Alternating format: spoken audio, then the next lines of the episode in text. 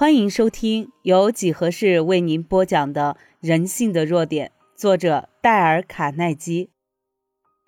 使人们乐意做你所建议的事。一九一五年，美国举国震惊，因为就在一年前，欧洲各国彼此残杀，规模之大，为人类战争史上所罕见。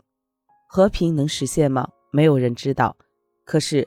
威尔逊总统决心要为这件事情努力，他要派一名代表，一名和平专使，去和欧洲的那些军阀们会商。当时，国务卿伯雷恩是主张和平最有力的人，希望为这件事奔走。他看出这是个绝佳的好机会，可以完成一桩名垂后世的伟大任务。可是。威尔逊总统却派了另外一个人，是伯雷恩的好友郝斯上校。郝斯上校如果把这件事告诉伯雷恩，而不惹起伯雷恩的愤怒，这是很不容易做到的事。郝斯上校的日记上写着：“当伯雷恩听说我要去欧洲担任和平使时，显然他感到极大的失望。”伯雷恩表示。这件事原本他是准备自己去的。我回答说，总统认为一位政府大员担任这件事是非常不适宜的。如果去了那里，会引起人们极大的注意。美国政府怎么派了一个国务卿来磋商此事？你是否有看出这话中的暗示？豪斯上校似乎就在告诉伯雷恩。他的职位是何等的重要，担任那项工作是极其不适宜的，而伯雷恩满意了。机警而富于处事经验的豪斯上校，做到了人与人之间关系中一项重要的规则，那是永远使人们乐意去做你所建议的事。威尔逊总统请麦克杜做他内阁成员时，也运用了这项规则。那是他能给任何人的最高荣誉。可是威尔逊总统的做法更使别人感觉到自己加倍的重要。这里是麦克杜自己叙述的故事。威尔逊总统说，他正在组织内阁。如果我答应担任财政部长一职，会使他非常高兴。他把这件事说的叫听的人非常的开心。他使我觉得，我如果接受这项荣誉，就好像我帮了他一个大忙。可是不幸的是，威尔逊总统没有永远运用那一种技巧。如果他运用了话，历史上演变或许跟现在就不一样了。例如，关于美国加入国际联盟，并没有获得议员和共和党的赞同。威尔逊总统拒绝带洛德、修士或是其他著名的共和党员随行参加和平会议，反而带了两个党内并没有名望的人去参加会议。他冷落了共和党，使他们觉得创办国联不是他们的意见，这是他的意思，不要他们插手。威尔逊粗率的处置摧毁了他自己的事业，损害了他的健康，甚至影响到了他的寿命。使美国始终未加入国联，并且改变了以后世界的历史。著名的双日夜出版商永远遵守这项规则，使人们乐意去做你所建议的事。他们明确地履行这项规则。名作家亨利说：“双日夜有时拒绝替他出版某一部分书。”可是拒绝的非常谦恭得体，绝不使人有不愉快的感觉。亨利觉得双日夜虽然拒绝了他，可是比别家接受他的小说还值得高兴。我认识一个人，有许多人请他去演说，因此他必须拒绝不少人邀请他，都是他的朋友或是那些极有声望的人。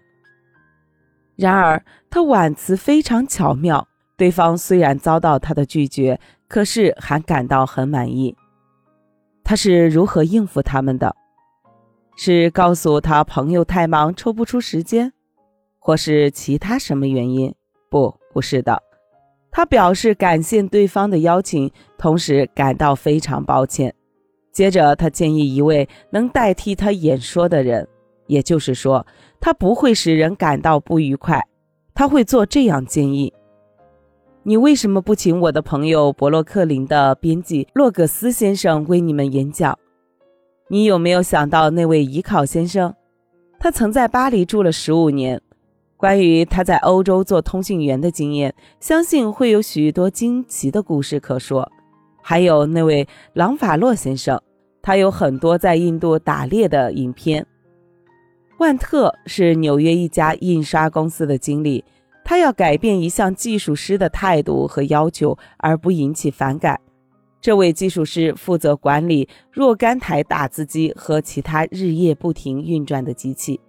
他总是抱怨工作时间太长，工作太多，他需要一个助手。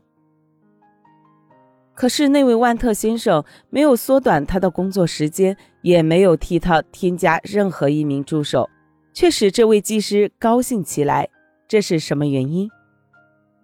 万特想出的主意很简单。